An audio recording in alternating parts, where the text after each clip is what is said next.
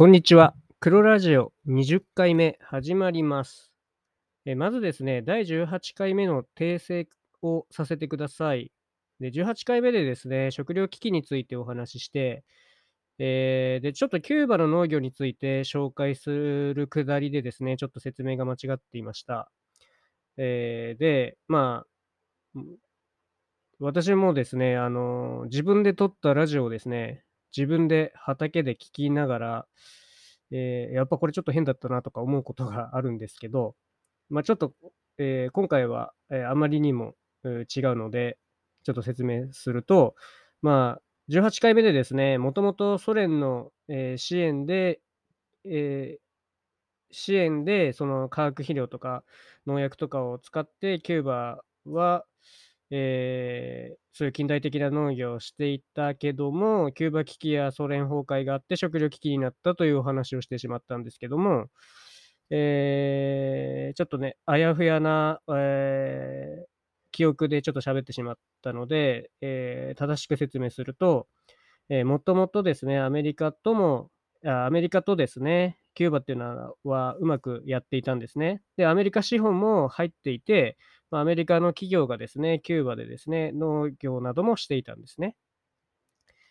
えーでですね、えー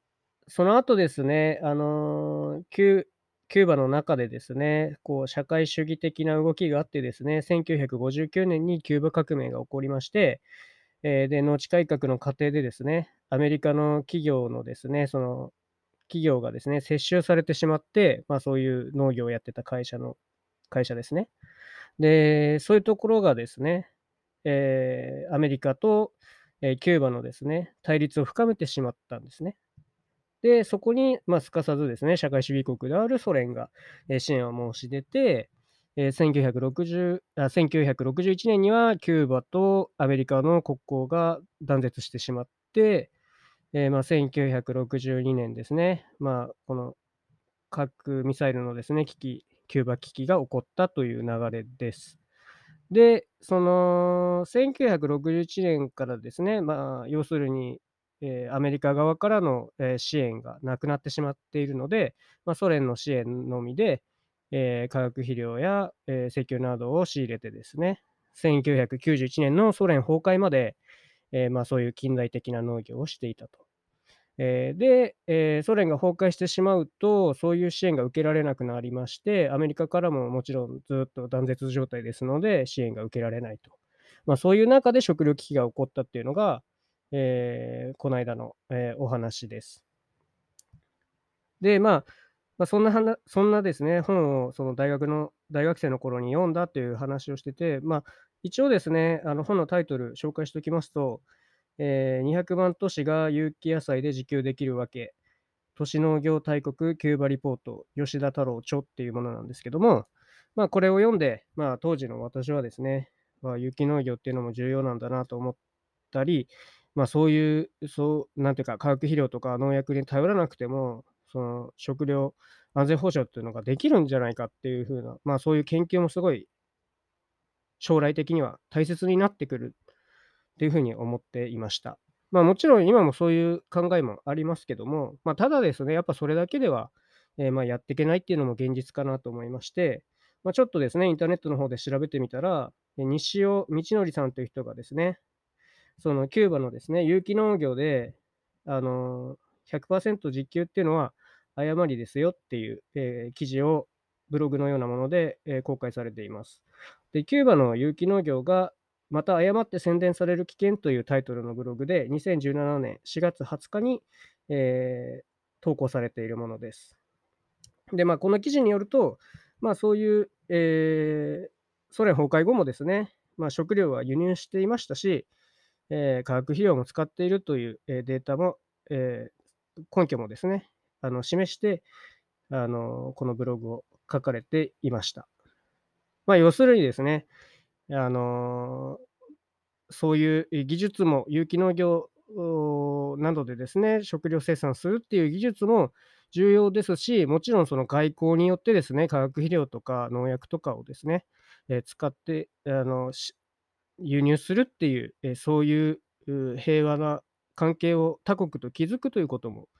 えー、同じぐらい重要なものだなというふうに思います。でまあ、この辺のところもですね、ちょっと今、えー、忙しすぎてあんまり勉強する時間がないので、えー、もう一回ですね、本読み直したりして、えー、まあ、今後ですね、お話できればいいなと思っています。でですね、今回ですね、ちょっとそのくだりでですね、まあ、有機農業云々の話でですね、えー、私がですね、まあ、去年、私の娘がですね、小学5年生で、えー、で社会の教科書を、えー、私に見せてくれたときに、ちょっと疑問に思ったことっていうのを、え話したいなと思っています。で、でまあ、その小学5年生のですね、社会の、えー、教科書を見て、まあ、社会なのでですね、まあ、産業のこと、まあ、工業とか農業とか、えー、漁業とかですね、え、もちろん食料自給率なんかについても、え、書かれていました。えー、で、まあ、このですね、教科書の一番最初に書いているところで、えー、5年生では資料を使って調べ、より深く考える学習に力を入れていきます。日本の国土や産業の特色、これまでの工夫や努力、外国との関係や私たちの暮らしとの関わりなどに着目して考え、生産者と消費者などの立場で物事を考えていく学習ですというふうに、まあ、最初に書かれているんですね。で、まあ、私がですね、そのこれはちょっと消費者目線からはそうなのかもしれないけども、あの、農業者目線ではちょっとこの中に書かれていることでは誤解をその消費者の方に与えるんじゃないかなっていうところが、えー、まあ、一つありましたんで、えー、紹介したいと思います。でまずですね、まあ、いろいろこの農業のことについて書かれているんですけども、えー、すみません。教科書のですね、出版社がですね、日本文教出版ですね。それのですね、87ページに、えーと、日本では狭い農地で収穫量を増やすために、これまでたくさんの農薬や肥料が化学肥料が使われてきました。しかし、農薬や化学肥料を使いすぎると、自然や人体へ悪影響が出ることが心配されています。まあ、こんなことが書かれています。で、やっぱり農業者から見ると、この農薬と化学肥料っていうのを、なんていうか、同等にこう書いてしまうと、まあ、農薬っていうのは、え病気やですね、え害虫をコントロールするためのもの。まあ、肥料っていうのは、化学肥料っていうのは、